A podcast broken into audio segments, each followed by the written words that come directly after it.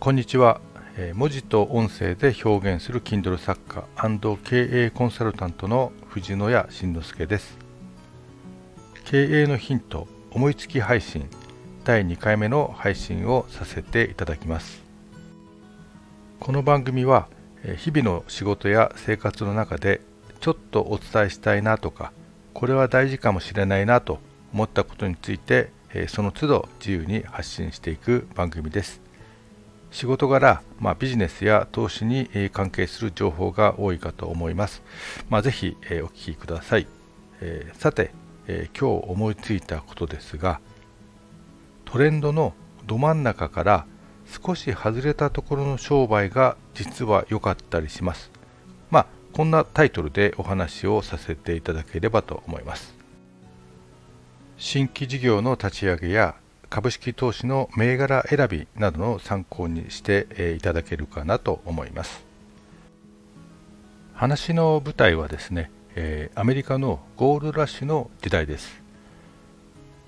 1848年の1月にですねカリフォルニアのサクラメントというところを流れているアメリカン川でえジェームズ・マーシャルさんというおじさんが金ですね、まあ、砂金ですねを発見したと。いう記録が残っています。1848年こんな昔にジェームズ・マーシャルさんが発見したってちゃんと残ってるんですね。で、えー、同年の3月にですね、まあ、1月に発見してですね3月に、えー、地元の新聞でそのことが取り上げられました。最初は、まあ、金が取れる本当かとまあ、くらいであまり大した話題にはならなかったそうですがどうもそれが本当だと分かり始めると、まあ、たちまちアメリカン側で砂金が取れるということになってですね、まあ、その話は世界中に広がって一攫千金を狙う人たちで、えー、アメリカのみならず世界中からまあ殺到したそうです、まあ、噂によるとあのジョン万次郎さんも行ってまあ、少し金をゲットしたと。でその金が、まあ、日本に帰ってくる時の旅費になったというふうに、まあ、聞いたことがあるんですが、まあ、これは本当かどうかちょっと分かりません、まあ、ジョン万次郎さんの話はいいとして、えー、翌年の1849年にはまさに大ブームになりましてめちゃくちゃ多くの人が集結したそうです。ちなみにこの1849年に集結した人たちのことを、まあ、49ers と呼びます、まあ、どっかで聞いたことがあると思うんですが、えー、アメリカンフットボールですね。あの人気のアメリカンフットボールのチームに、えー、この 49ers という名前が残っておりますのでそこで、えー、聞いたことあるなという方もいらっしゃるかと思います。えー、ジョン万次郎さんや、え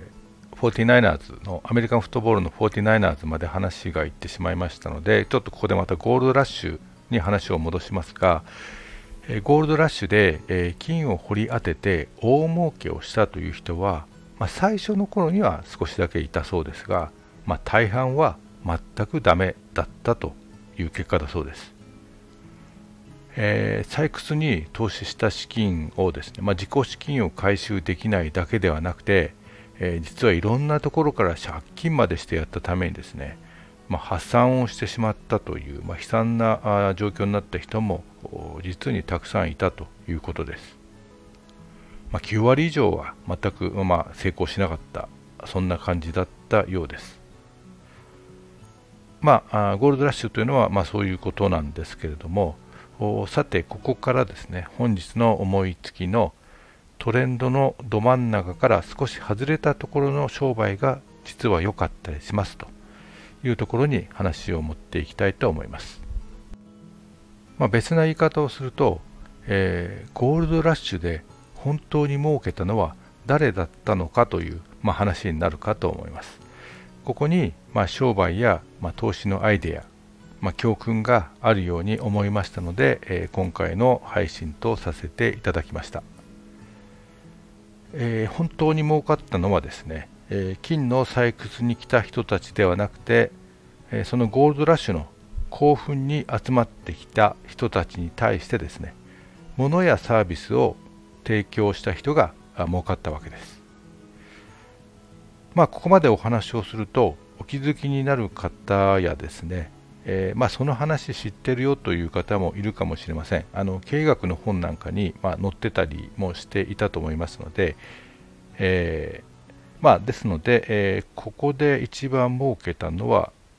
誰かということをもったいぶらずにお話しします。ここで一番儲けたのはズバリ、えリーバイスです。まあ、今も燦然と光り輝くジーンズの世界的なブランドあのリーバイスです。えリーバイスの創業者のリーバイス・ストラウスさんは、えゴールドラッシュを聞きつけてカリフォルニア州に向かいました。しかし、えー、金の採掘に行ったのではなくて金の採掘所で働く人たちのところに行ってですね状況をよく観察したり話を聞いたりしてですね労働者の仕事着がすぐに破れたり擦り切れてボロボロになるということに気がつきました。なんかもっと丈夫な生地で作業着を作れば売れるんじゃないかと、まあ、考えたわけです。もともと、まあ、リーバイさんのストラウス家はですね、まあ、なんか織物の関係の仕事をしていたということで、まあ、リーバイさんは、まあ、そういったことからその作業着を作るという発想になったのだと思います。このもっと丈夫な生地ですが、えー、西部劇や、まあ、NHK の大草原の小さな家なんかを見てくると出てきますので、えー、イメージできると思いますが滅馬車ですよね、えー、その滅馬車に使われている生地あとはテントとか、まあ、船の帆に使われているキャンパス生地というそうですけれども、まあ、あれを使って仕事用のワークパンツを作ったらどうだろうと思って、えー、試行錯誤を重ねてできたのがリーバイス501だそうです、えー、これはですねえやはり破れにくいということもあってバカ売れしたそうです。しかし、まあ、単に破れにくいというだけではなくてなんか少し細身に作ってあってですね、まあ、かっこよかったと、まあ、ファッション性があったわけですねまあ実はこれもですね、えー、かっこよくわざと作ったわけではなくて、まあ、長期間馬に乗っても擦れないように少し細身にしたという、まあ、実用性からの発想だったそうですが、まあ、たまたまそれがかっこよく見えたというわけです。それとあともう一つ、まあ、重要な成功の要素としてあの色があります、えー、インディゴブルーという色なんですが実はあの色はインディゴ染料というものなんですけれどもあの染料にヒットの秘密があります。あのなんか日本の藍染めの藍に近いような、まあ、染料だそうですが、まあ、その辺の詳しいところはちょっとわからないんですけど、まあ、実はインディゴ染料には虫除け効果があるんだそうです、えー、さらにですね私が以前なんかの本で読んだだと思うんですけれども虫除け単なる虫除け効果というだけではなくて、えー、ガラガラヘビもあのインディゴ染料をまあ、嫌がった嫌ったということで、えー、ガラガラヘビに、えー、噛まれることもないというか、えー、まさに身を守るためには非常に良、まあ、かったということなわけです。えー、破れ破れづらくて耐久性が素晴らしいというだけではなくてかっこよくて、え、おまけに、えー、身を守るためにも非常にいいということで、え実用性、機能性、かっこよさ全部揃えたものでございましたので、まあ、大変に、えー、大売れしたというわけでございます。もしですね、えリーバイスさんがあそちらの方に目を向けないでですねみんなと同じように、まあ、金の採掘の方を選んでいたとしたらさすがのリーバイさんもゴールドラッシュの中でですね、まあ、その興奮のるつぼの中で、泡と消えてしまったとおそらくそういうふうになったと思われます、まあ、しかし、えー、リーバイさんは、え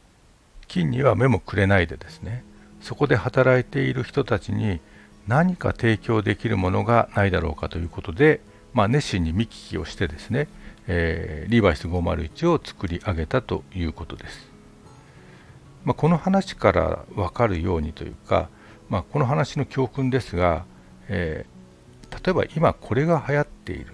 今これがいけているというところに、まあ、一斉に突っ込んでいくのではなくてむしろ一歩下がって、まあ、そこにいる人たちに何か役に立つものを提供するとか、まあ、そこで常時使う商品や部品だったり、まあ、必要なサービスを提供すると、まあ、こういう発想ですねこういった発想で、えー、商売を考える方がむしろ、まあ、永続的にうまくいくのではないかというお話で、ございます。えー、まあ、この話はですね、え今、え新規事業の立ち上げで悩んでいたり、まあ、株式投資で、えどんな銘柄を選んでいる選んだらいいのかと、まあ、悩んでいる方もですね一度こういった視点で考えてみてはどうですかと。いうことを思ったもので、配信として立ち上げてみました。今日はまあこんな話でございます、えー、お聞きいただきありがとうございました、まあ、この配信が聞けたらその日はラッキーデーです。藤野谷慎之介でした。お聞きいただきありがとうございました。ではまた何か思いつきましたら配信させていただきます。失礼します。